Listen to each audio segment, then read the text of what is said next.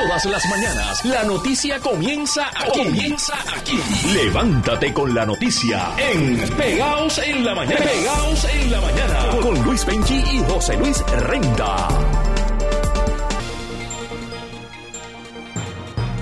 Falta solo un mes para el pase de batón de la Autoridad de Energía Eléctrica a Genera Puerto Rico y la empresa ha dicho que cree que el 95% de los casi 800 trabajadores que tiene la Autoridad de Energía Eléctrica se van a quedar en Genera, trabajando en la generación eléctrica. Hay un potencial de casi 800 trabajadores que podrían trasladarse a otras agencias de gobierno, como pasó en el caso del traspaso del sistema de transmisión de la Autoridad de energía eléctrica a Luma Energy, que una gran cantidad de trabajadores no se quedó con Luma y se fue a trabajar en labores de mantenimiento como de hierbo y, pintar y recortar la grama. Y, la verdad es que fue... no, pero que eso es más fácil y menos peligroso. No, pero es que nosotros si tenemos buena gente ahí para, la distribución y para la generación. Qué bueno que se queden en genera. Dice que son los, los empleados de mantenimiento mejor pagados. Como en todo proceso hay personas que quizás quieran retirarse y otras que quieran experimentar una nueva empresa y darse la oportunidad de crecer. Dijo por su parte Iván Baez, el eh, expresidente de la Asociación de Venta al Detal de Puerto Rico, que ahora es el portavoz de Genera. Son las 6 con 17, estamos pegados en la mañana. Tenemos a Lourdes Aponte, la presidenta del Centro Unido de Detallistas. Buenas tardes, Lourdes. Saludos, muy buenos, buenos días. buenos días, perdón, es que siempre, siempre te entrevisto por las tardes, Lourdes, y entonces me quedé pegado. Estamos muy bien, que estamos acelerados, como uno dice, ¿verdad que sí? Saludos, Penchi, gracias por la oportunidad. ¿Qué, ¿Qué, te parece? Esto me suena como una buena noticia para el país, para los consumidores y para las empresas privadas que genera dice que el, el 95% eh, de los trabajadores que elaboran ahora en la generación eléctrica contratados por la autoridad se van a quedar con ellos. Suena como que es buena idea, buena, buena noticia. Bueno, en toda transición, ¿verdad? La experiencia es sumamente, yo creo que es el valor eh, más grande que pueda tener una, una empresa cuando adquiere, ¿verdad?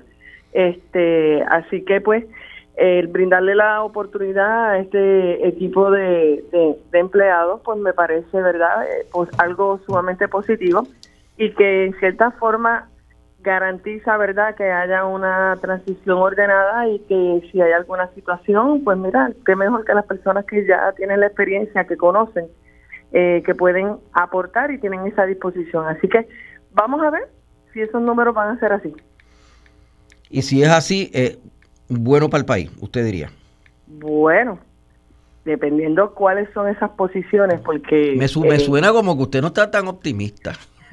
Ay, es que Penchi han pasado tantas cosas desde Luma hacia acá, todo lo, lo que tiene que ver, ¿verdad?, a nivel de, de, nuestro sistema energético y, y, los retos que hemos tenido que estar enfrentando a raíz, ¿verdad?, de toda esta administración y no me refiero a la administración este porque todos han tenido que ver y han colaborado grandemente a, a, este desastre verdad a nivel del sistema energético que tenemos eh, que nos ha llevado a, a, donde estamos estamos ya en una posición estamos contra la pared a ley de par de días para saber si realmente entendemos que esa reestructuración pues va van a darle paso eh, así que nada, son, son, son más retos de los que ya de por sí pues ya venimos atravesando como país. ¿Ustedes tienen una actividad hoy? ¿Verdad? Sí, tenemos una actividad en el, en el hotel este Sheraton Convention Center que tiene que ver todo lo relacionado al área de, tecnología, buscando verdad ese balance para darle esas herramientas a, a los dueños de negocio, personas que, que desconocen verdad que, que existen un sinnúmero de de utilidades que están al alcance, que son recursos, como se llaman, recursos abiertos, que son libres de costo, eh, que usted puede integrar eh, dentro, ¿verdad?, de, del uso de, eh, de, su empresa.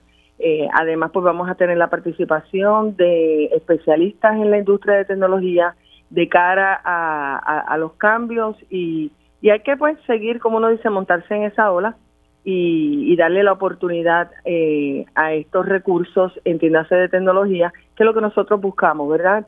Eh, darle esa visibilidad, que las personas sepan que existen eh, ciertas herramientas que usted puede y está accesible eh, a, su negocio.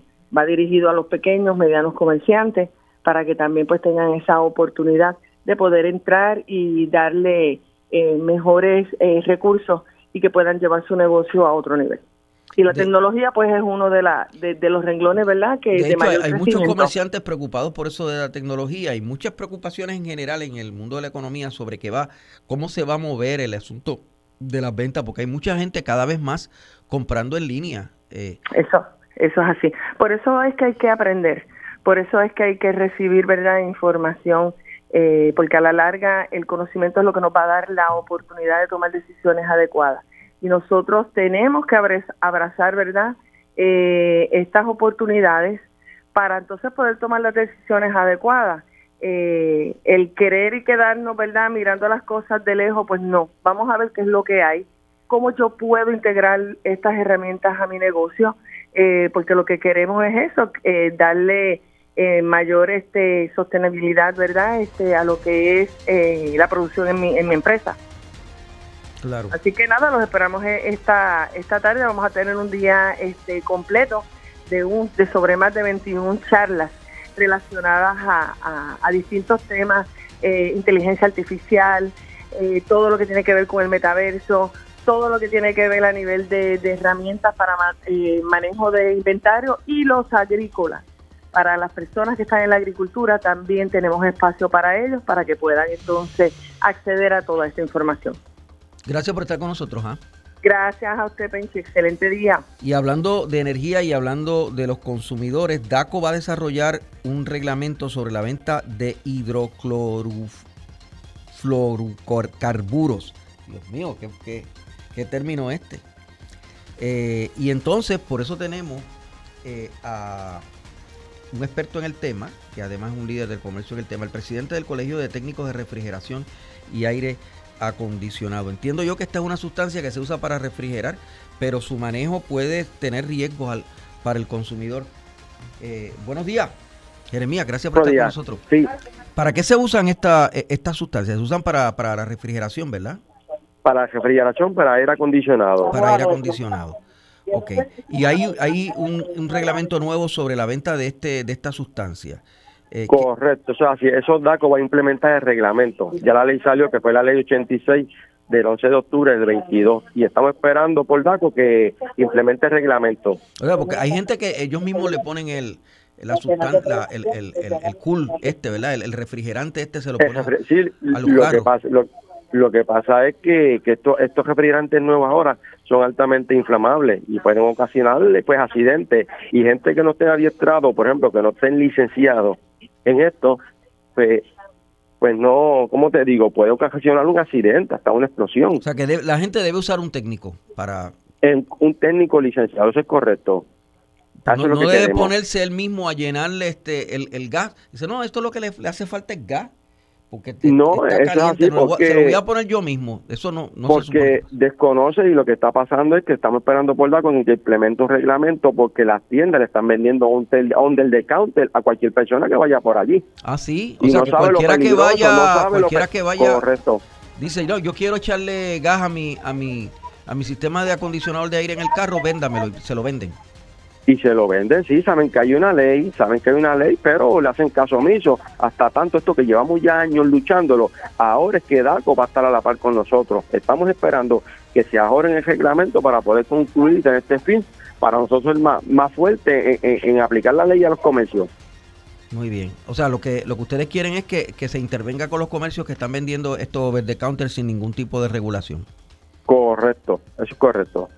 Muy bien. ¿Cuántos refrigeradores, digo, cuántos eh, técnicos del colegio, eh, cuántos técnicos de refrigeración afiliados al colegio hay en el país? Mira, es un colegio bastante fuerte y bastante permanente. Ya vamos por la licencia, por la 13.000 y hay sobre 5.500 al día. Al día ahora mismo. Sí, porque a veces uno, no para los carros, sino a veces para la casa, uno necesita un, un técnico y a veces no aparecen o no aparecen rápido, ¿verdad? Mira, y quiero decirte más adelante que también puede entrar a la página web del colegio, ctrapr.org, y ahí está el directorio y usted busca el técnico de su pueblo, de Gurabo, de ah. Cagua, de Junco. Si no aparece ahí, no es técnico en ley. y otra cosa, mira, nosotros tenemos un, un cuerpo de inspectores, sobre 25 a 30 inspectores que los tenemos activos por toda la isla. Ok, ok. Muy bien. Hay que hay que realmente informarse antes de, tomar decisiones incorrectas. Gracias, Jeremías. Gracias por estar con nosotros. Seguro que sí. Buen día. Jeremías Santana Castro, el presidente del Colegio de Técnicos de Refrigeración y de Aire Acondicionado en Puerto Rico. No se meta a refrigerador. Eh, ¿Cómo se llama? Técnico de refrigeración. No se meta usted mismo a echarle. Yo sé que Isaac tiene la, tenía la tentación antes de conocer la noticia de, echarle el mismo el gas al carro. No se puede. Te puedes quemar. Son las 6.26, pegados en la mañana. Esto es Radio Isla 1320. Esta semana, una entidad sin fines de lucro de origen estadounidense eh, le dio buenas notas, notas excelentes al Servicio de Salud Correccional en Puerto Rico. El gobernador lo anunció con bombos y platillos. Eh, el gobernador dice que esto demuestra que su administración ha trabajado adecuadamente en la rehabilitación de los presos y en, eh, la otorgación de servicios de salud a los confinados.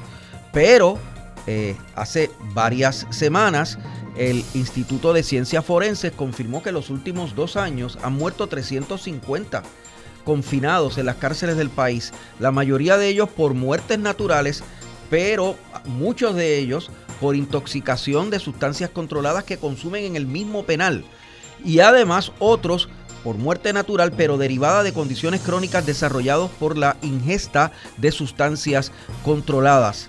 Eh, sectores del país han eh, puesto el grito en el cielo con la certificación de excelencia que ha recibido el Servicio de Salud Correccional en Puerto Rico. Una de las que se mostró realmente sorprendida es la presidenta de la Asociación de Amigos y Familiares de Confinados. La doctora Milagros Rivera Watterson dijo que está atónita con esa certificación. Lo dijo en Radio Isla 1320. No solamente lo acredita, sino que dice que van también a evaluar los servicios de salud mental que da también, o sea, el gobierno em, va a empezar por esa evaluación, pero va a seguir con una evaluación también de, una entidad prestigiosa, yo no sé si será la misma, ¿verdad? De los servicios de salud mental que se prestan. Bueno, ¿quién uno puede decir de una cosa como esa? Además uno quedarse atónito, ¿verdad? Uno también puede pensar en, en, en, en cosas para evaluar. O sea, Estados Unidos no se, no se caracteriza por tener los mejores servicios de salud en todos sitios. Eso hay que reconocerlo. Que ellos consideran un servicio de salud excelente, si en muchos, en algunos lugares, ahorita está hablando con una amiga que ella en lugar de atenderla, este, el médico, el médico especialista, el médico tiene allí otras dos personas que no han empezado a y son las que te atienden y hasta te hacen la receta y todo, y él muy rara vez te ve, ¿verdad? Sea, ¿qué es lo que está pasando en ese hospital? Hay un solo internista y un solo generalista en el hospital correccional en Bayamón, dijo la presidenta de la Asociación de Amigos y Familiares de Confinados. ¿Y cuáles son las normas que se están usando para declarar la excelencia? Las normas de Estados Unidos, donde se considera un logro cuando ejecutan a alguien. En las últimas horas ejecutaron a un convicto eh, de un asesinato de, de los años 70 y era un hombre que adicto a drogas desde los 13 años. Tenemos eh, a un senador muy interesado en este tema y en todos los temas que tengan que ver con salud eh, pública, el doctor José Vargas Vido, senador independiente, que también vamos a hablar sobre las famosas terapias de conversión. Buenos días, senador. Gracias por estar con nosotros. Buenos días, Penchi. Buenos días. ¿Cómo está todo? ¿Bien? Yo estoy muy bien eh, y me gustaría preguntarle inicialmente por esta certificación de una entidad privada sin fines de lucro eh, al Servicio Correccional de Salud de Puerto Rico, donde mueren 350 confinados, donde a cada rato muere uno y, no, y ni nos informan por qué muere, porque casi siempre es por, por, eh, por sustancias controladas que se venden en la misma cárcel. ¿Qué le parece a usted esta certificación? Esa certificación es como si lo hubieran comprado. No estoy diciendo que lo hayan hecho, pero yo estoy diciendo que qué casualidad que precisamente cuando hay hay más más señalamiento de parte de la, de la, de la población confinada, más señalamiento de parte de los de los familiares y de las personas concernidas en cuanto a la eh, eficiencia de ese sistema y, y sobre todo eh, señalando directamente las negligencias que se han dado y que y de las cuales derivan esa cantidad de muertes y, y, otra cantidad de personas que no han muerto pero viven a la deriva precisamente porque no reciben los tratamientos a tiempo, porque no reciben las citas a tiempo. Yo no estoy hablando de lo que me dijeron, yo estoy he estado en el en, lo, en, las instituciones en las últimas semanas eh, hablando precisamente con confinados y confinadas eh, y, y, de verdad que yo yo yo quería saltar yo dije de dónde sacaron me imagino que a lo mejor contratan a esta compañía que mira a ver si eh, está mirando si las si las ventanas están limpias eh, si las puertas sirven eh, si está algo pintado y el criterio y la métrica que, que utilizan posiblemente sea de un umbral tan bajo que, que, sale que sale excelente cualquier cosa. De hecho, aún los críticos, senador, aún los críticos del sistema correccional dicen que las facilidades del hospital eh, de, confinados en Bayamón son buenas facilidades. El problema es que no tienen los especialistas, ¿verdad? O sea. Bueno, son buenas facilidades y se supone que sea un centro médico correccional que tenga un nivel de, de servicio equivalente quizás a un nivel terciario. pero, si tú tienes un edificio lindo pero vacío, eh, no sirve. No, no tiene nada, más que un, un, internista, nada más, es lo único que tienen. No solamente eso, sino que han ido disminuyendo la planilla de, personas que atienden la parte de salud mental eh, y la han ido han, ido disminuyendo pero drásticamente la gente que está trabajando sobre eso este una un elemento que es prevalente en cualquier eh, institución penal y el asunto de la clasificación de las muertes naturales y no naturales es algo que a mí me parece que debe de, de, derogarse y debe de eh, yo creo que sirve más para, para esconder eh, una serie de condiciones que pudieron haber sido que son prevenibles eh, que para que para eh, que para de, verdad definir cómo, es.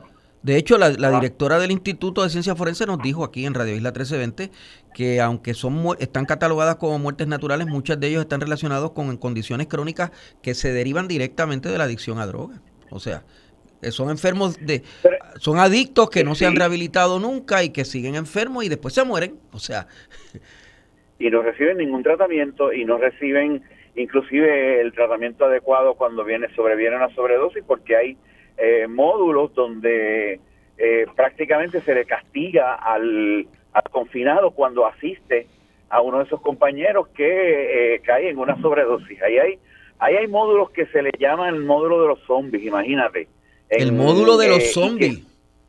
de los zombies. ¿Y qué, hay allí? Por el uso, de es tan prevalente, el uso de fentanilo es tan alto que prácticamente las personas, aun cuando desearían estar en tratamiento, están este a, la, a expensas, ¿verdad? De, que venga el ente más solidario que les asiste, que es la muerte. Bueno. Eh, es terrible. Ya verás cuando salga nuestro informe. La, verdad que los servicios de salud allí. Ustedes van a preparar un van a preparar un informe. Van a preparar un informe pronto. Sí, definitivamente, definitivamente. Lo que pasa es que le he pedido yo a la a la secretaria y ella muy amablemente tengo que decir que ha abierto las puertas para que yo, este servidor pueda comunicarse directamente con, con los confinados. Es verdad que, que lo, lo tengo que hacer con una eh, con un, con un montón de gente de la, de, la oficina de corrección, pero pero aún así yo aprovecho el tiempo porque yo no voy allí a, a, hacer como esa entidad que parece ser que, que, se, que, que está derivada de un concepto de desastre, ¿no? Este, eh, desastres tapando desastres. Óigame, eh, senador, el, el, debate sobre las declaraciones de la primera dama de Ponce, Milladi Velázquez Pagán, destapó que ella eh, da lo que el alcalde llama terapias de amor eh, para ayudar a personas homosexuales adictas a la pornografía o al alcoholismo que buscan ayuda. Pero dijo el alcalde, eh, no es para discriminar contra ellos, es para ayudarlos. ¿Esto significa que las terapias de conversión todavía se están dando en el país, senador? ¿Cuál es su conclusión sobre esto? Siempre, siempre se han dado las personas que estuvieron en contra del proyecto 184 eh, se atrevieron a llegar hasta una hasta una vista pública, inclusive en, vestidos con un eh, con una con una un rango religioso, se atrevieron a mentir yo tengo en mis manos todavía el, memorial del arzobispo, eh, en donde aseguran que no se en Puerto Rico nunca se dan esas terapias. Y sin embargo, fortuitamente... ¿De qué, arzobispo? ¿Del arzobispo de San Juan Católico? Sí. O sea que el arzobispo, eh, el arzobispo mintió. Bueno, obviamente no tenía la, información adecuada. Sí, porque una cosa es de, una cosa es decir que está mal informado y otra cosa es decir que mintió. ¿Usted diría que mintió? Yo yo diría que por porque no me caracterizo por arrastrar reputaciones, la verdad es que yo pienso que bondadosamente él no estaba claro sobre quién no estaba bien informado. Bueno, pero una terapia, una terapia en donde un homosexual, podría ser heterosexual también, pero sea adicto a la pornografía o al alcoholismo y busca ayuda en unos terapeutas cristianos, ¿eso es una terapia de conversión? Es que lo que quedó claro en la vista, Penchi, es que uno no puede analizar generalizando. La, realidad es que en el solo planteamiento en donde la homosexualidad queda descrita dentro de una patología y necesite terapia para su homosexualidad y que se piense, como lo dijo ella, que toda homosexualidad se deriva de una experiencia traumática de violación en la niñez. ¿Y ella dijo eso o ella dijo que los casos que ella ha tratado son así? Ella, ella, lo, ella, ella lo dijo. Yo, yo escuché la de arriba abajo la, la, la entrevista. Pero ella dijo que son eh, todos los homosexuales o los que ella ha tratado los que ella ha tratado. Pues, pues entonces no son todos, son los que ella ha tratado, porque ella no ha tratado a todos, pues por deducción lógica, ella no ha tratado a todos los homosexuales del país, ¿verdad? Claro, pero tú no puedes generalizar, pero la, realidad es que ella está admitiendo que está tratando a alguien por su homosexualidad, la cual cataloga dentro de condiciones que sí son y eso debe y eso usted insiste en que debe estar prohibido. Pues claro, porque no es que yo, yo lo insista, es que la Organización Mundial de la Salud, es que todas las asociaciones eh, serias que son, que trabajan salud mental. O sea que si una persona homosexual es adicta a la pornografía y al alcoholismo y acude a esta institución. No, estoy, hablando, estoy hablando del homosexualismo. Claro, por eso, por eso, pero es que yo estoy citando al alcalde que dice que eran homosexuales adictos a la pornografía y al alcoholismo los que acudían a este servicio, ¿verdad? Eso, eso bien debería estar prohibido pero yo estoy hablando de que si una persona tiene un problema de alcoholismo, tiene, un, tiene una enfermedad definida en el DCM5, si una persona tiene un problema, una, un uso problemático de la pornografía, está, está relacionado con una, con, con una, pato, con una patogenia. Pero si está hablando de englobar la homosexualidad dentro de las de, la, de, patologías, eh, entonces yo estoy hablando de que es obvio que está demostrando su prejuicio. ¿El proyecto podría revivir después de, todo este debate o usted cree que no? No, yo, yo pienso que la misma comisión cobardemente lo ahogó por populismo, así que yo no voy a coger ese fuerte eh, que, las, que los compañeros y compañeras eh, tengan que cargar en su conciencia eh, los desastres que se derivan de la de las llamadas terapias que no son otra cosa que una que una eh, eh, que, o sea, que una tortura de conversión. Gracias por estar con nosotros, ¿ah? Gracias, doctor. Gracias, Pechi. José Vargas Vidot, son las 6.46. Estamos pegados en la mañana en Radio Isla. Estamos pegados en la mañana, son las 6.49. Parece que sigue vivo, aunque no va a tener consecuencias legislativas, el debate sobre las llamadas terapias de conversión. El alcalde Irizarry Pavón ha dicho que en el caso de su esposa, la primera dama de Ponce, que hizo unas declaraciones controversiales que todavía están dando candela y están dando la vuelta por ahí sobre el origen de la homosexualidad, pues eh, ella estaba dando como terapeuta eh, eh, unos tratamientos para personas que son, siendo homosexuales, también son adictos a drogas, al alcohol y a la pornografía. Y estas personas eh, son las que ella aparentemente se refiere como que han sido traumadas y que esas terapias en el contexto de una institución educativa religiosa las estaba dando su, su esposa, que tiene una maestría en psicología y tiene un doctorado de una institución educativa eh, en Bayamón, que el alcalde asegura que está eh, acreditada, pero que otros sectores dicen que no está acreditada. el proyecto para prohibir las terapias de conversión fue derrotado. el presidente, el senador, debo decir, independiente, José Vargas Vidot, dijo que la comisión que atendió el asunto de manera cobarde no le dio paso a, la terapia, a las terapias de, a la, prohibición de las terapias de, conversión.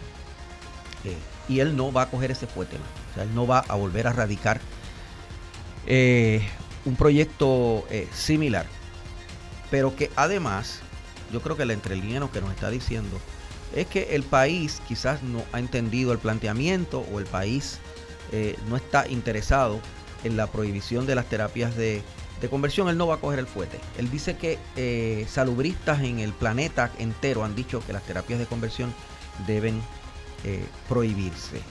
Eh, son terapias que parten de la premisa de que la homosexualidad no está bien y que si una persona quiere salir de ella, pues puede recibir esa, esa terapia. Lo que pasa es que los psicólogos agrupados, los psicólogos agrupados en, la Asociación Americana de Psicólogos han dicho que la homosexualidad no es una enfermedad, no es una condición que hay que, tiene que recibir terapia. El doctor César Vázquez, presidente del proyecto Dignidad, habló en Radio Isla 1320 y salió en defensa eh, de salió en defensa del eh, de la primera dama de Ponce. Escuchemos lo que dijo el doctor Vázquez. Eso, eso es así, mucha gente lo ve como que como que decir esas cosas los revictimiza, pero ella no está hablando de ninguna persona en particular. Y esto es bien sencillo, si, la persona que la escucha no ha vivido eso, no tiene por qué sentirse mal, porque es, primero que esa es la experiencia de ella, la, es la experiencia de la gente con quien ella ha, ¿verdad? interaccionado. y, y al final del día, este, cuando tú miras sus declaraciones, no hay ningún llamado ni al menos Ahora ella fue prudente, fue prudente en lo que dijo o fue imprudente, independientemente de que haya dicho la verdad o que tenga razón o no tenga, fue imprudente o no o, fue imprudente. Pues mira, yo he tratado de buscar, eh, lo único que yo te puedo decir es que en las declaraciones escritas que yo he leído, yo no veo el, que haya sido imprudente porque está hablando de su experiencia. Habría que mirar en qué contexto, porque las dijo. Acuérdate que lo escrito no trae el, tono con que se habla. Pero al final del día, más allá de si, de si fue imprudente o no fue imprudente, tiene la libertad de hacerlo. Hay gente que está dando no terapias de conversión, terapias de frío a su propio carro. Eh, y es peligroso porque si usted se pone a manipular eh, el gas ese eh, enfriador puede quemarse, dijo Jeremías Santana, el presidente del Colegio de Técnicos de Refrigeración, que anunció que el Departamento de Asuntos del Consumidor eh, va a intervenir en el asunto para que se evite que se siga vendiendo esta sustancia refrigerante, que es muy buena para el carro porque lo enfría, pero es muy peligrosa para el consumidor que no es un técnico. Los técnicos de refrigeración en el país son 13 mil eh, y, están disponibles para darle servicio, dijo Jeremías Santana en entrevista con Radio Isla 1320. Lo que pasa es que, estos refrigerantes nuevos ahora son altamente inflamables y pueden ocasionar pues accidentes y gente que no esté adiestrado, por ejemplo, que no estén licenciados en esto, pues pues no, ¿cómo te digo? Puede ocasionar un accidente, hasta una explosión. O sea, que la gente debe usar un técnico para... un técnico licenciado, eso es correcto. no, debe ponerse él mismo a llenarle este el, gas. Dice, no, esto es lo que le, hace falta es gas. Porque no, es así porque... Se lo voy a poner yo mismo, eso no, no Porque desconoce y lo que está pasando es que estamos esperando por la con que implemente un reglamento porque las tiendas le están vendiendo un under the counter a cualquier persona que vaya por allí. Ah, sí, o sea, que cualquiera que vaya, cualquiera que vaya... Correcto. Dice, no, yo quiero echarle gas a mi, a mi, a mi sistema de acondicionador de aire en el carro, véndamelo, se lo venden y se lo venden, sí, saben que hay una ley, saben que hay una ley, pero le hacen caso omiso. Hasta tanto esto que llevamos ya años luchándolo, ahora es que DACO va a estar a la par con nosotros. Estamos esperando que se ajoren el reglamento para poder concluir en este fin, para nosotros el más, más fuerte en aplicar la ley a los comercios. En vías de la digitalización, la Comisión Estatal de Elecciones, en breve hablamos con el presidente de la comisión, cómo va el proceso hacia la Asamblea del Partido Popular Democrático el domingo. Hablamos con el secretario general del PPD lo próximo en Radio Isla 1320 en radioisla.tv. La controversia sobre la primera dama de Ponce y sus expresiones sobre el origen de la homosexualidad confirman que hay terapias de conversión en Puerto Rico. El alcalde Luis Irizarri Pavón de Ponce la ha, llamado las terapias que da su esposa terapias de amor y ha dicho que se concentran en homosexuales que admiten tener problemas de adicción al alcohol eh, y a la pornografía pero el senador José Vargas Vidot, senador independiente y salubrista, no está convencido de esa declaración. Dice que esto demuestra que había que prohibir las terapias de conversión, pero también apuntó que él no las va a revivir, no va a, revivir la iniciativa sobre el tema. Esto dijo Vargas Vidot en entrevista con Radio Isla 1320 los que ella ha tratado. Pues, pues entonces no son todos, son los que ella ha tratado, porque ella no ha tratado a todos, pues por deducción lógica, ella no ha tratado a todos los homosexuales del país, ¿verdad? Claro, pero tú no puedes generalizar, pero la, realidad es que ella está admitiendo que está tratando a alguien por su homosexualidad, la cual cataloga dentro de condiciones que sí son y eso debe y eso usted insiste en que debe estar prohibido. Pues claro, porque no es que yo, yo lo insista, es que la Organización Mundial de la Salud, es que todas las asociaciones eh, serias que son que trabajan salud mental. O sea que si una persona homosexual es adicta a la pornografía y al alcoholismo y acude a esta institución. No, estoy hablando, estoy hablando del homosexualismo. Claro. Por eso, por, eso, pero es que yo estoy citando al alcalde que dice que eran homosexuales adictos a la pornografía y al alcoholismo los que acudían a este servicio, ¿verdad? Eso, eso la bien debería estar prohibido. pero yo estoy hablando de que si una persona tiene un problema de alcoholismo, tiene un tiene una enfermedad definida en el DCM5. Si una persona tiene un problema, una, un uso problemático de la pornografía, está, está relacionado con una, con, con una, pato, con una patogenia. Pero si está hablando de englobar la homosexualidad dentro de las de, la, de, patologías, eh, entonces yo estoy hablando de que es obvio que está demostrando su prejuicio. El senador José Vargas Vito, senador independiente. Ponce está caliente con esta controversia generada por las expresiones de la primera dama. Y vamos con un ponceño. Francisco Rosado, el presidente ponceño de la Comisión Estatal de Elecciones. Buenos días, juez. Muy buenos días, Penchi, y a toda tu audiencia de mi querido Ponce. Y, a todo el país, ¿verdad? Estamos en todo Puerto Rico. y a todo el país que te escucha. ¿Usted está viviendo en Ponce todavía o, viaja o, ya se mudó? No, eh, conseguí un apartamento en San Juan y me estoy quedando en San Juan durante la semana y estoy todos los fines de semana regresando a Ponce. La, verdad es que, porque la verdad es que la gasolina está cara, ¿verdad? La gasolina y, y la, autopista está y la autopista está insufrible. Tengo que decirte que desde Caguas hasta San Juan no ha cambiado ese tapón desde los últimos 30 años que yo he viajado para acá, porque viajamos todos los lunes.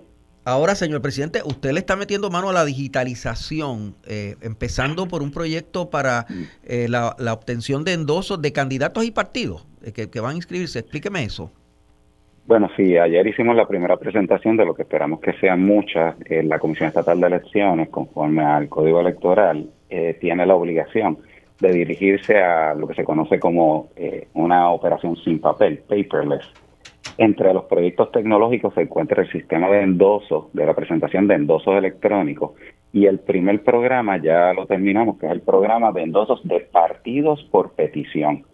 Ese fue el que presentamos ayer y yo le he dicho a varios medios que hace poco una candidata publicó en sus redes una foto de ella cuando estaba tratando de inscribir su partido y veíamos columnas de papeles de, relacionadas con los endosos, ya eso se acabó. También cuando, más o menos para agosto, debemos tener terminada la segunda fase del programa, que es para los candidatos. Okay. Eh, va a ser un programa bien similar y ahí tendremos que recordar cuando eh, tenemos los visuales de los candidatos con cajas de endosos para las primarias, eso también ya va a ser. Ahora, el proceso eh, que, que, incluye eh, notarios, etcétera, eso va a seguir, ¿verdad? O sea, esto va.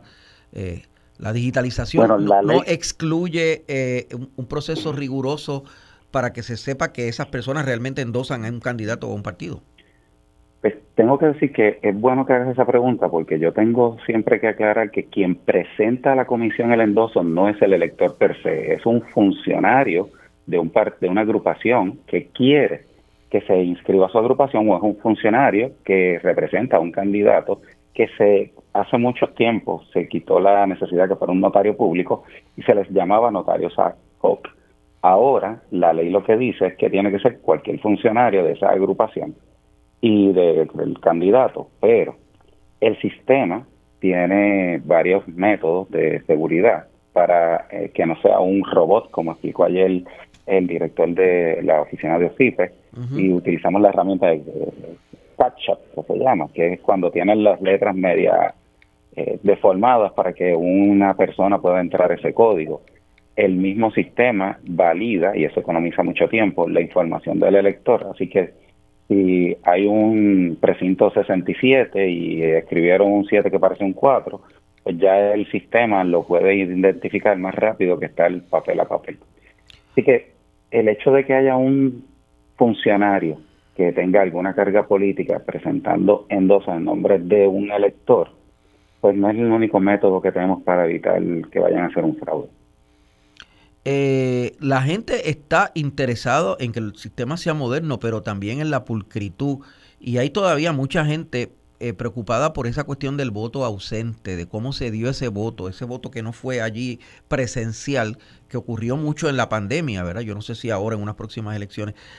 Eh, tenemos un sistema que, que, va a permitir despejar las dudas eh, sobre, sobre ese voto que no se emite allí presencialmente.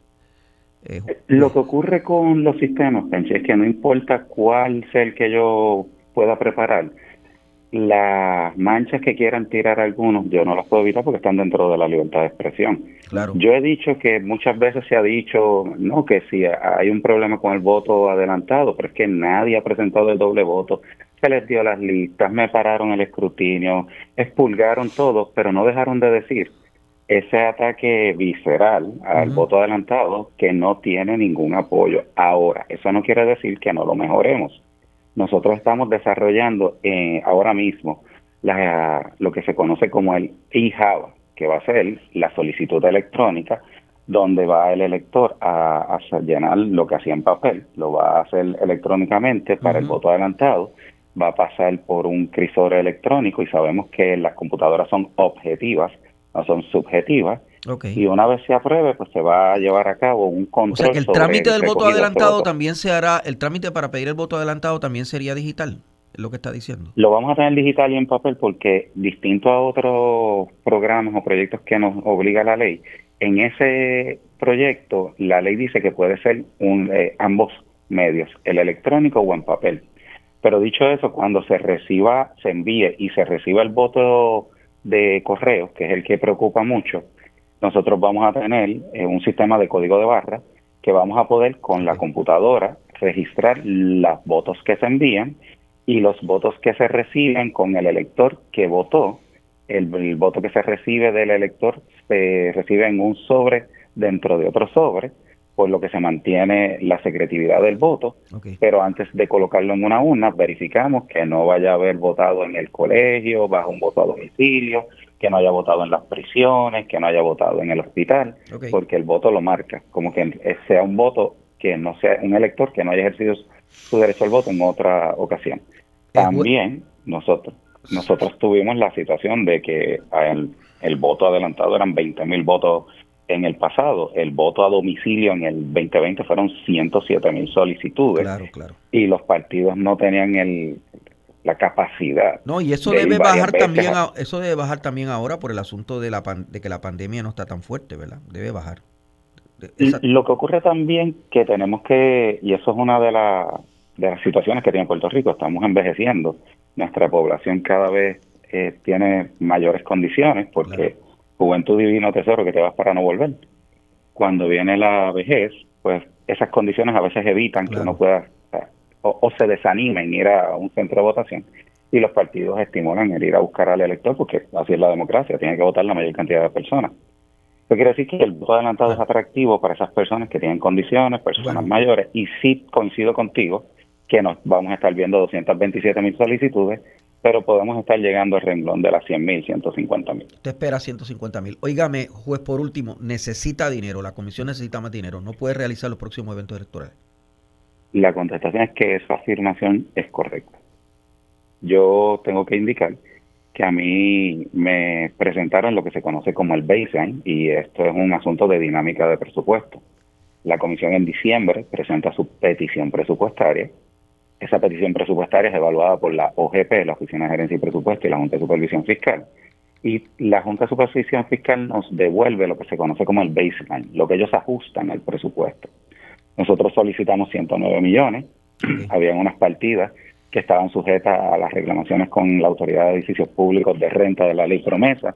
Eso alcanza cerca de 34 millones que sabíamos que se podían recortar bajo la ley y habíamos solicitado 17 millones y unos tantos para la primaria local y, 17, y 3 millones para las primarias presidenciales. Cuando nos devolvieron el baseline, la Junta de Supervisión Fiscal nos dio cero. Y yo tengo que decir que no entiendo el análisis y que yo hubiese esperado que si había una diferencia de criterio entre mi estimado y el de ellos, pues me lo redujeran o me lo aumentaran, pero no que me dieran ceros, porque yo no sé eh, una forma de llevar a cabo un evento tan complejo como una primaria de ley de dos partidos, con potencial de que sean tres partidos, sin que tengamos fondos adicionales, con el fondo operacional no va. Claro, claro. Eh, ¿Y cuánto dinero necesita usted? ¿Cuánto dinero más de lo que tiene? Para la primaria de ley, el estimado de nosotros es 17 millones. Nosotros, eh, como se dice acá, expulgamos nuestro presupuesto operacional y podríamos tener unos ahorros de hasta 3 millones en los 33 que nos dieron para que sean utilizados para la primaria. Eso quiere decir que necesitaríamos 14 millones adicionales. Y para las primarias presidenciales necesitaríamos los 3 millones porque no tengo nada. Gracias por estar con nosotros, señor presidente. Gracias por el tiempo el presidente de la Comisión Estatal de Elecciones de Puerto Rico. Y ahora nos vamos con Luis Javier Hernández, candidato a presidir el Partido Popular Democrático, alcalde de Villalba y presidente de la Asociación de Alcaldes. Buenos días, alcalde. Penchi, buenos días. Saludos, bendiciones. Muy bien. Óigame, estábamos hablando ahora con el presidente de la Comisión Estatal de Elecciones. Eh, le hacen falta 14 millones para celebrar la primaria. Eh, dice él que hay dos partidos que van a tener y potencial y potencialidad de un tercer partido que realice primaria. Yo creo que se estaba refiriendo al proyecto de dignidad. ¿Usted cree que es justo el, justo el pedido del presidente de la comisión? Bueno, es que, es que la democracia eh, y el evento electoral eh, cada cuatro años es importante que se presupueste. No podemos estar eh, a la merced de que la Junta de Control Fiscal decida si, si asigna o no asigna dinero para algo tan importante como esto. Si hay dinero para otras cosas, para poder vindicar ese derecho sagrado al voto, eh, tiene que separarse dinero. Él está eh, apostando a la digitalización, la, la digitalización para la inscripción de partidos nuevos, la digitalización eh, o de partidos que pierdan la franquicia electoral, o la digitalización e incluso para la presentación de, de candidatos, ¿verdad? Que tienen que someter unos, unos endosos. ¿Usted favorece esa idea? Bueno, el uso de la tecnología siempre es favorable eh, siempre y cuando eh, tenga una garantía de confiabilidad.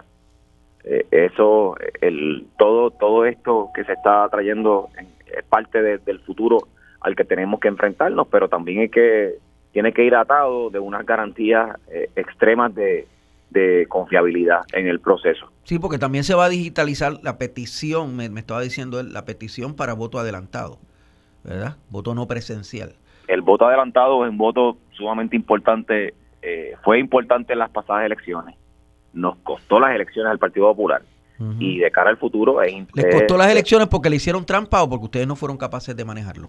Bueno, yo no quisiera llegar al, punto de decir que no hicieron trampa, pero sí hay muchas muchas gestiones durante el voto adelantado que ocurrieron que fueron medios muy extrañas y y el Partido Popular tampoco capitalizó en el voto adelantado en muchos renglones. Eso es algo de lo que yo como presidente del partido... el PPD no estaba preparado y se tiene que preparar, lo que usted está yo, diciendo. Yo te garantizo que cuando yo sea presidente, a partir del 7 de mayo, voy a cerciorarme de que el proceso del voto adelantado, tanto por correo, el voto por adelantado en todas sus modalidades, el Partido Popular pueda maximizarlo, que tenga una estructura bien parecida a la que utilizamos los municipios, aquellos municipios que ganamos por mucho eh, fue porque trabajamos de manera efectiva el voto adelantado. Ese es el, el, primer paso para una victoria. Un partido que trabaja bien el voto adelantado es un partido que garantiza eh, la victoria. Así que eso, esa es parte de la, de la misión principal que tengo en términos de trabajar la estructura electoral de cara al futuro para el Partido Popular. Eh, ¿Usted cambiaría al comisionado electoral si es electo presidente? Yo no voy a adelantar el cambio en términos de personal, porque de esto no se trata mi, mi candidatura. Mi candidatura se, trata de un cambio de visión. En términos electorales, tengo que decirte que los, las estructuras municipales eh, son las, las que mejor trabajan. En la medida en que el partido adopte esa estrategia municipal a nivel central y haga campañas integradas con los municipios y con los precintos municipales, con los funcionarios de colegios, con los líderes de barrio, eh, y que escuche el sentir de, de la gente de, abajo, que la estructura sea de abajo hacia arriba, te garantizo que va a haber un cambio dramático en términos de la forma en que hacemos política en el partido. Eh, en cuanto a la eh, subsecretaria del Partido Popular, la subsecretaria general, que está en el puesto y es candidata a la Junta de Gobierno del PPD. Alguna gente ven que eso es un conflicto de intereses. ¿Cómo, lo, cómo usted lo ve? Ya, el partido adjudicó esa, esa situación eh, y fue certificada. La compañera Nina Valedón. Eh, ¿Y usted lo ve bien? ¿Usted, ve, usted, ¿Usted está de acuerdo con esa certificación? Lo que sucede es que no, que no fue. Ella está certificada como candidata. Yo creo que eso, ese paso ya lo pasamos. Ahora es cuestión de valorar a todos los candidatos eh, que se han pues, hecho disponibles para la Junta de Gobierno y el domingo vamos a escoger a los, a los mejores, aquellos que pero si usted es electo presidente y tiene una junta de gobierno en donde hay personas que también son oficiales, ¿los mantendría en el poder como oficiales? ¿Los mantendría en el cargo? Lo una vez ya estando en la junta de gobierno. el reglamento le permite, como le permitió a la subsecretaria participar, yo no puedo coartarle ese derecho. O sea, que usted la mantendría en la posición. A, ¿Tú te refieres al equipo de trabajo? sí, sí, no, bueno, a ella, a ella estando en... en, vuelvo, y te digo, eh, mi candidatura no se trata de quitar y poner personal. Mi candidatura se trata de un cambio de visión en términos de, de, cómo se trabaja en el partido, de unir al partido y dar la victoria al partido en el 2024. Usted tiene sus candidatos específicos, usted, me, me dicen que hay como unas planchas ahí. Usted tiene su plancha para... para para la Junta de Gobierno? ¿Tiene sus candidatos? No, no, tengo plancha, pero desde luego eh, pido un voto por José Santiago, es, alcalde, parte de mi equipo de trabajo, un voto por Jesús Santa, que más allá de ser mi director de campaña, eh, eh, pues obviamente es una persona con mucha seriedad, y un voto por Orlando Aponte, que es mi representante de distrito y también es parte de la campaña y la ruta nueva ruta que, yo le presento al Partido Popular.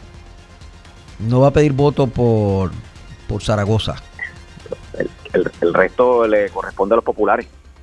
¿Y cómo está Jesús Santa? ¿Ya salió del hospital? Eh, entiendo que se está recuperando favorablemente. Yo hablo con él todos los días eh, y él está en ánimo, está eh, deseoso de reincorporarse tanto a esta campaña como al trabajo en la Comisión de Hacienda en la revisión del presupuesto del país, que, que en, durante estos próximos meses va a estar trabajándose de manera bien efectiva. Por último, ¿ya es final la, eh, el cierre de la institución correccional de menores en Villalba? No, no se ha cerrado. Hasta ahora no he escuchado noticias por parte de la secretaria oficial. Nosotros nos habíamos opuesto eh, con, varias preocupaciones que habíamos planteado y yo entiendo que, hasta ahora no se ha cerrado. Gracias por estar con nosotros. ¿Cómo no? Son las 7.20. El presidente de la Asociación de Alcaldes y candidato a presidente del Partido Popular, alcalde de Villalba, Luis Javier Hernández, la Junta de Gobierno de la UPR ha nombrado a Angélica Angie Varela Yabona como rectora en propiedad del recinto de Río Piedra, eh, pero no contó con el apoyo de la comunidad universitaria. Eh, Varela Yabona recibió siete votos a favor y fue la candidata recomendada al cargo por el presidente Luis Ferrao. O sea, es la, candidata eh, del presidente, pero no de otros sectores de la comunidad universitaria. Varela Yabona también fue designada, pero también la Junta evaluó la candidatura de Carlos Corrada Bravo, quien fue respaldado por el Senado Académico del recinto. Obtuvo cinco votos a favor, mientras que hubo un voto que fue por ninguno de los candidatos. Tenemos al presidente de la Asociación Puertorriqueña de Profesores Universitarios, Ángel Rodríguez. ¿Ustedes qué creen de este nombramiento? Buenos días, profesor. Buenos días. Parece que hemos perdido la comunicación con el con el señor presidente de la Asociación Puertorriqueña de Profesores Universitarios. Lo estamos nuevamente eh, conectando. Ángel Rodríguez nos hablará cuando lo consigamos desde Calley. Él es profesor del recinto universitario de Calley. El profesor eh, Rodríguez a veces ha coincidido con posturas del presidente de la universidad, pero a veces pues le ha hecho la oposición. Luego de la votación de ayer, los representantes estudiantiles ante la Junta de Gobierno manifestaron su descontento con la selección de una candidata que no fue avalada por sectores de la comunidad eh, universitaria. ¿No lo tenemos? No, pues vamos a tener que, conectarlo eh, más, más adelante. Eh, vamos a ver qué pasa con esta designación. bueno, porque el recinto de, de Río Piedras de la Universidad de Puerto Rico es ciertamente el más importante, es el, centro, ¿verdad? Está en la capital y es el recinto con más ofrecimiento.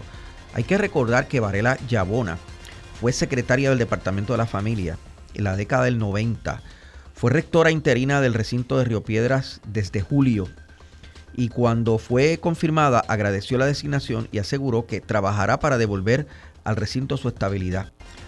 Voy a focalizar mis esfuerzos en obtener el financiamiento necesario para restaurar y mantener la planta física del recinto, patrimonio del pueblo de Puerto Rico, que tenemos la responsabilidad de proteger. Voy a priorizar también la transformación de la oferta académica del recinto para adaptarla y hacerla cada vez más pertinente a las necesidades de la población estudiantil actual. Voy a usar la tecnología como herramienta al servicio de la docencia y voy a fortalecer la investigación, dijo en declaraciones escritas la nueva rectora del recinto de Río Piedras de la Universidad de Puerto Rico. ese recinto y los otros recintos importantes del país vienen de una huelga eh, bastante molestosa que afectó la semana pasada y el inicio de esta eh, las operaciones de los recintos de la universidad. Eh, una huelga decretada por el sindicato de trabajadores que reclamaban, a mí me parece que con bastante justicia, que no, no podían seguir recibiendo un salario de 7.26 la hora como su salario eh, mínimo. Finalmente se ajustó el salario. Son las 7.24, estamos pegados en la mañana. Esto es Radio Isla 1320. Mientras se calientan los motores para la celebración de la asamblea que escogerá nuevos integrantes de la Junta de Gobierno del Partido Popular Democrático, el candidato a presidir el PPD, alcalde de Villalba y presidente de la Asociación de Alcaldes, dijo que no tiene una plancha, pero escogió sus candidatos, son tres, por lo que está recomendando votar. Así lo dijo Luis Javier Hernández en entrevista con Radio Isla 1320.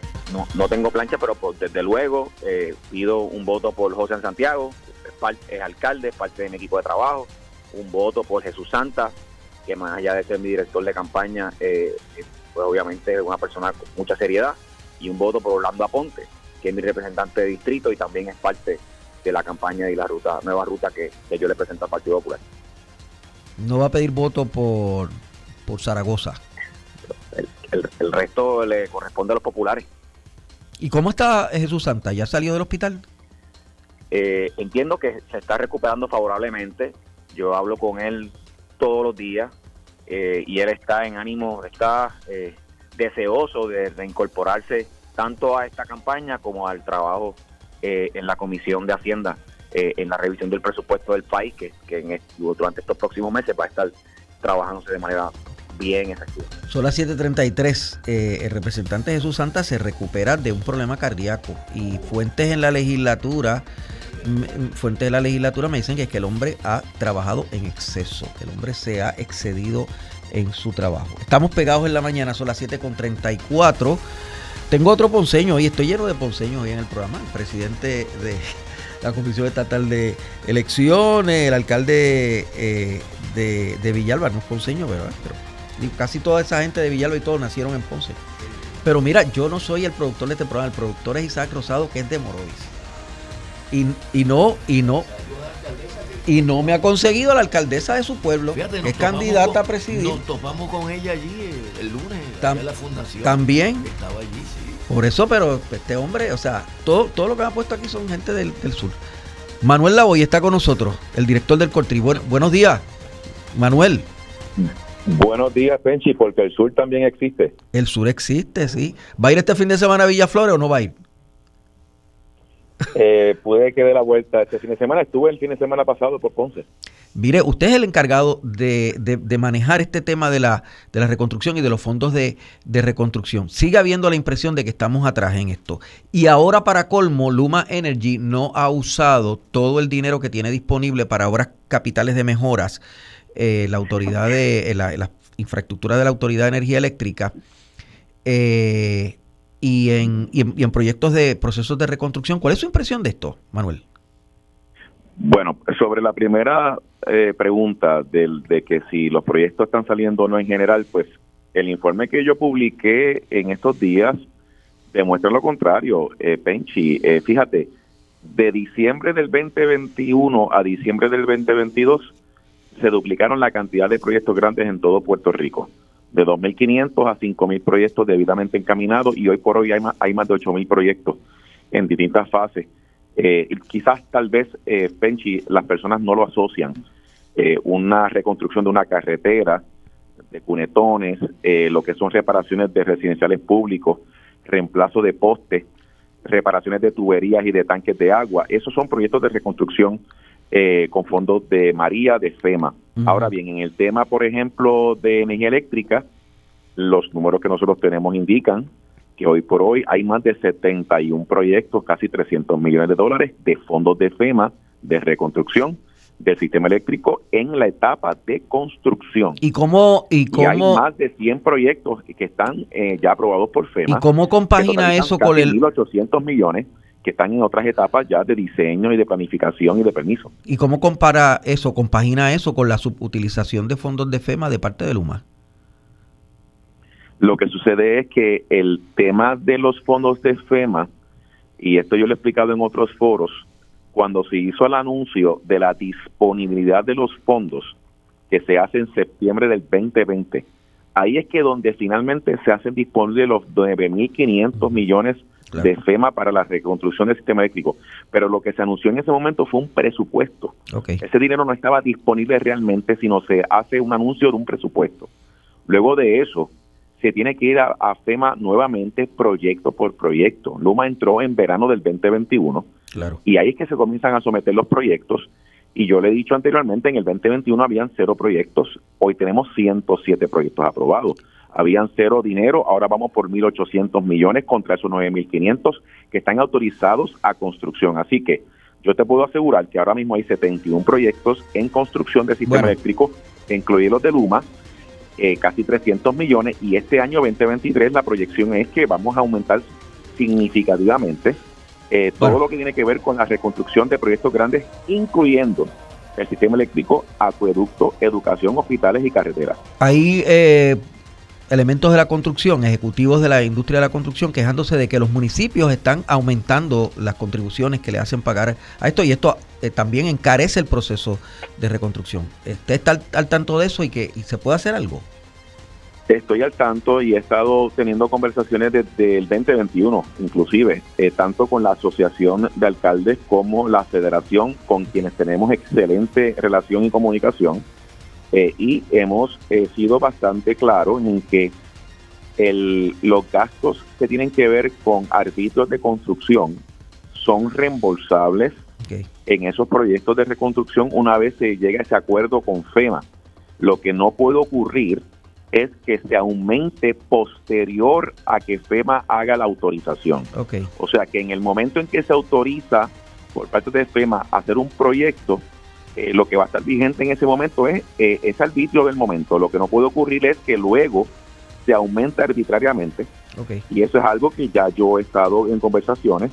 La asociación y la federación apoyan 100% eh, esta, esta situación. Y obviamente pues en algunos casos que haya sucedido en algún municipio, nuestra función es orientarlos y asistirlos para asegurarnos que, número uno, no se afecte el sector de la construcción. Y por otro lado, cada dinero que se invierta en estos proyectos se pueda reembolsar el 100%. Gracias Manuel, gracias por estar con nosotros. Gracias, Penchi. Buen día y buen fin de semana. Director del Coltri. Vamos con Luis Vega Ramos, el secretario general del Partido Popular Democrático. Se calientan los motores, está todo el mundo que está metido en este asunto listo para comparecer a Trujillo Alto a la Asamblea del Partido Popular. Eh, señor ex representante, buenos días. Buenos días a ti, Penchi, y saludos a tu radio audiencia y mis excusas porque habíamos quedado a estar un poco más temprano en, la transmisión, pero esto de ser secretario no era lo que yo creía, ¿sabes? No, se le pegó la sábana, se le pegó la sábana, admítalo. Eh, eh, eh, este, he tenido que hacer dos asambleas en, en tres meses, así que ha sido mucho el trabajo y, empezamos bien temprano y estamos acabando cada día más tarde, así que ¿Cuánta gente va a ir a esa cuánta gente va a ir a esa asamblea? Bueno, eh. este, tenemos nuestros delegados ya, este, debemos estar esperando, ¿verdad? En la base de los delegados certificados están rondando los 3.500, 3.600 delegados, y que debemos esperar una buena participación que supere, ¿verdad? La, la mitad más la mitad más uno de, ese número que que ciertamente sí que estamos esperando sobre 2.000 delegados, 3.000 delegados. Pero además de los delegados siempre va más gente, ¿no? O sea, ustedes esperan...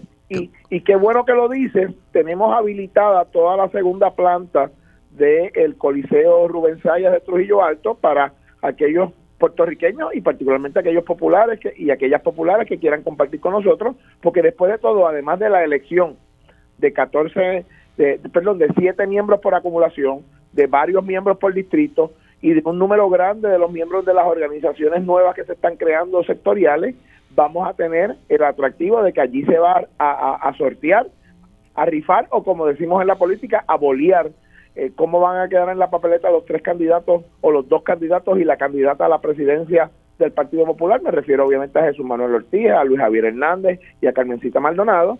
Y en el orden que queden eh, eh, en la papeleta van a estar dirigiéndose a los delegados en la asamblea que será su primer mensaje oficial y eso va a ser a la presidencia. eso va a ser a la una de la tarde a las dos al mediodía. ¿Cuándo, usted cree que va a ser ese ese, bueno, eh, nosotros estamos abriendo el registro y la votación a las posiciones que están en elección a las 8 de la mañana. Así que los delegados y las delegadas del Partido Popular Democrático sí pero el voleo el voleo cuando el voleo y los mensajes cuándo va a ser nosotros tenemos pensado que la la actividad ya de los trabajos de la Asamblea, la, llamarle la actividad parlamentaria o la actividad protocolar, debe estar corriendo desde las diez y media de la mañana, así que pues eh, eh, en ese proceso pues vamos a tener el mensaje de nuestro presidente, vamos a hacer un acto eh, de reconocimiento. O sea que como el mediodía debe ser el momento cumbre de la, de la asamblea con los mensajes de los, de los tres candidatos. No, no, el, momento cumbre de la asamblea es desde las 8 de la mañana que vamos a estar eligiendo. Sí, sí, sí, sí, pero estoy, estoy, estoy pensando en cómo la gente debe programarse para, para ir y para...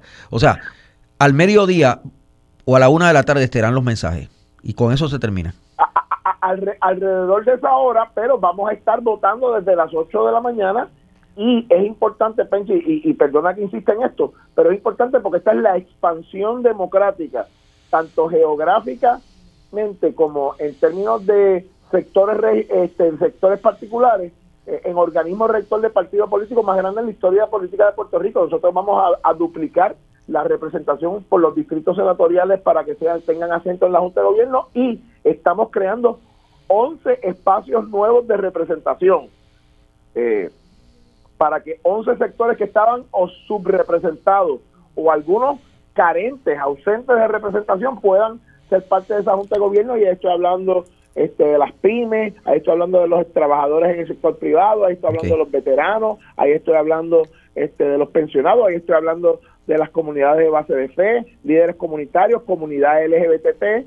Entonces estamos ampliando la participación de una manera que nunca antes se había visto en la historia política de ningún partido político del país. Secretario, usted ha sido criticado porque eh, certificó eh, la candidatura del portavoz de los populares en el Senado, Javier Aponte Dalmao, para la Junta de Gobierno, que mucha gente piensa que es duplicar, ¿verdad?, Una, un, un escaño que de todos modos él tiene y quitarle la oportunidad a otro de los candidatos a, a, ser electo cuando él ya tiene la silla asegurada. Y se ha dicho que usted lo hizo ultraviras porque no había una recomendación positiva de, la comisión evaluadora. Su reacción.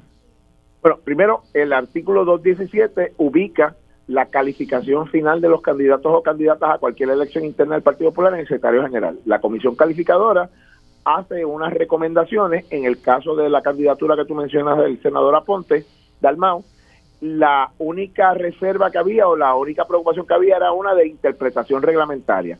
Recibido eso y recibido unos escritos también, ¿verdad? Este, eh, sobre ese particular, yo me senté y deliberé y concluí eh, que no se había concluido ni, ni se había pasado precedente sobre ese artículo anteriormente, a pesar de que el reglamento ahora es nuevo, pero es similar a la versión anterior del, del reglamento, que el portavoz de una delegación legislativa, como no es creado por el reglamento del partido, ni es electo por los delegados del partido, está en la misma categoría del gobernador o gobernadora cuando es popular, del comisionado o comisionada residente cuando es popular, del presidente de la asociación de alcaldes, del presidente de la asociación de legisladores municipales y de los presidentes de los cuerpos legislativos cuando son populares, que son funcionarios que no crea el reglamento del partido, que no elegimos los delegados populares, pero que el reglamento del partido decide reconocer porque existen en virtud de otras creaciones. En el caso de los portavoces legislativos, eh, eh, esas figuras existen no por el reglamento del partido, sino por el reglamento de cada cuerpo legislativo, en este caso el reglamento del Senado, y en ese sentido me parecía a mí que la decisión correcta interpretativamente era ubicarlo con el resto de los funcionarios que te, que te mencioné y por eso el artículo 38, que es el que establece la, la prohibición de doble, de doble participación, eh, no le aplicaba a los portavoces ni a los portavoces alternos legislativos cuando tienen derecho a acceder a la Junta. Después, después del debate suscitado por las expresiones de la primera dama de Ponce, ¿usted espera alguna expresión de la Asamblea sobre el tema de la orientación sexual o de la homosexualidad?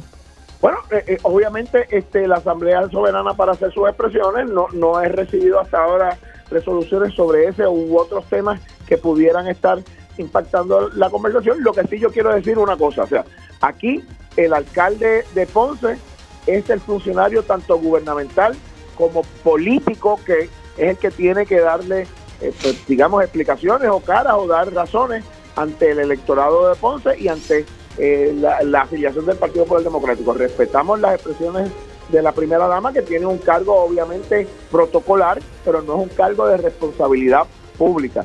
Eh, y en ese sentido, pues reconociendo el derecho de cada afiliado y afiliada al Partido Popular a expresarse y, a hablar sobre estos temas con, ¿verdad? con la convicción que puedan tener, el Partido Popular reitera su obligación. ¿Usted cree que ella es? ¿Usted cree que ella es popular? ¿Y ella es popular? ¿Usted cree que ella es popular? ¿Usted la cuenta como elector popular?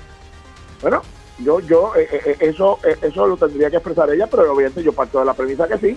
Este, pero yo lo que te quiero decir es, en el Partido Popular tenemos un compromiso con respetar, afirmar y defender los derechos de todos y todas, no importa su origen étnico, su creencia religiosa, su afiliación política, su género, su orientación o identidad sexual eh, o su estatus migratorio. Nosotros creemos en la igualdad de los servicios del gobierno para todos los ciudadanos eh, que viven en Puerto Rico. Gracias por estar con nosotros, Luis Becarramo. Cómo no, gracias a ti, Penchi. El señor secretario general del PPD, son las 7.47, pegados a la mañana. Pegados a la mañana, son las 7.50. Esto es Radio Isla 1320 y Radio Isla.tv. Angie Varela, la exsecretaria del Departamento de la Justicia la década del 90, que en un momento dado fue muy controversial, incluso se distanció de, políticas eh, oficiales de gobierno, fue designada como rectora en propiedad eh, pero no tiene, eh, vamos a decir, un consenso total o un consenso más claro de sectores de la comunidad universitaria. Tuvo el respaldo definitivo de Luis Ferrao, el presidente de la UPR. ¿Qué dice la Asociación Puertorriqueña de Profesores Universitarios? El profesor Ángel Rodríguez está con nosotros. Eh, buenos días, profesor. Buenos días, Saludos. Muy bien. ¿Ustedes no respaldan esta, esta designación? Bueno, como organización nosotros tenemos una política de no respaldar a nadie para la rectoría ni para la presidencia, porque vamos a tener que eh, sentarnos a discutir distintas instancias. Sin embargo, a pesar de que yo no tengo absolutamente nada necesariamente malo que decir de la doctora Angie Varela, de hecho es colega trabajadora social, yo también soy trabajador social, lo cierto es que la comunidad universitaria recomendó a otra persona a través de los procesos del Senado académico. Seguimos teniendo ese problema de fondo que no se le hace caso a lo que dice la comunidad universitaria. Entonces hacen una consulta y ¿para qué la hacen, verdad? hacen una consulta que es un ejercicio de chihichija para decir que se hizo una consulta porque a la fin y a la postre deciden por otras razones que no queremos ni siquiera especular cuáles pueden ser las razones, pero hemos visto históricamente distintas razones político-partidistas. Ella es una persona estadista, ¿verdad? Afiliada a esa corriente de pensamiento. Que en sí mismo no tiene que ser un problema, porque que sea estadista no quiere decir que va a ser el problema. El problema es cuando ese es un criterio fundamental para los nombramientos que se hacen. Pero parece una persona que en general administrativamente estaría eh, eh, cualificada. Yo, y recuerdo que, fue bastante enérgica en, en, defender unos intereses que parecían intereses del país en, un momento dado, en la década del 90. Claro, y, y, por eso digo, esto no es ni siquiera un planteamiento de la de, de la incapacidad que pueda tener la doctora Andy Varela. Es que uno puede llegar a los sitios correctos de las maneras incorrectas. Y los procesos en muchas ocasiones, Penchi, son tan importantes o más importante que el resultado. Eso se lo enseñan en las matemáticas. No es que tengas el resultado correcto, es que el proceso para llegar a eso sea correcto. Y los procesos que se dan en la universidad, en la medida que la comunidad universitaria participa, delibera y no se le hace caso, es un proceso que a la fin y a la postre sigue siendo antidemocrático. ¿Quién es Carlos Corrada, el que fue eh, respaldado por el, por el Senado? Carlos Corrada es un profesor que igual de gran capacidad un profesor menos cercano al partido de gobierno, posiblemente eso tenga que ver con que ese no era el candidato favorito, pero que ha sido reconocido por la comunidad universitaria no solamente ahora, sino a través de los años, como un excelente académico, un excelente profesor y un profesor y académico que ha estado siempre en la palestra, en la defensa de los intereses de la universidad. Ella dice que le va a dar prioridad a la planta física del recinto. Creo que eso es importantísimo porque esa planta mm. eh, tiende a, ¿verdad? estar deteriorada. Eh, y va también eh, a darle prioridad a la transformación de la oferta académica para adaptarla y mejorar la tecnología. ¿Qué le parece? a mí me parece que todo eso son asuntos prioritarios y son asuntos importantísimos. La planta física de la universidad está en escombro, fundamentalmente. Sin embargo, hay asuntos que son fundamentales. Tenemos profesores y profesoras que comienzan a trabajar un agosto y cobran un noviembre o un diciembre. Eso es inaceptable, eso es la gente. Podemos tener planta física, podemos tener distintos elementos, podemos tener una oferta académica y si no le pagamos a las profesoras y los profesores para que ofrezcan esa, esa oferta académica, valga la redundancia, no estamos adelantando nada. Pero ustedes le van a dar una oportunidad eh, a, la, a la rectora siempre se le da oportunidad a todo el mundo, siempre estamos en la disposición de sentarnos a dialogar los problemas o las instancias y recomendaciones que podamos tener como asociación de profesores. Gracias por estar con nosotros. ¿eh? Buen día, Pensi. Ángel Rodríguez, 755. Por ahí vienen los temas de sobre la mesa con Armando Valdés. Yo regreso al mediodía en tiempo igual con más discusión sobre la Asamblea del Partido Popular. Voy a tener aquí, vamos a tener aquí el senador Juan Zaragoza en persona y vamos a hablar con otros de los candidatos para la Junta de Gobierno del PPD que van a ser electos en la asamblea de este domingo. 7.55, Armando Valdés lo próximo. En Radio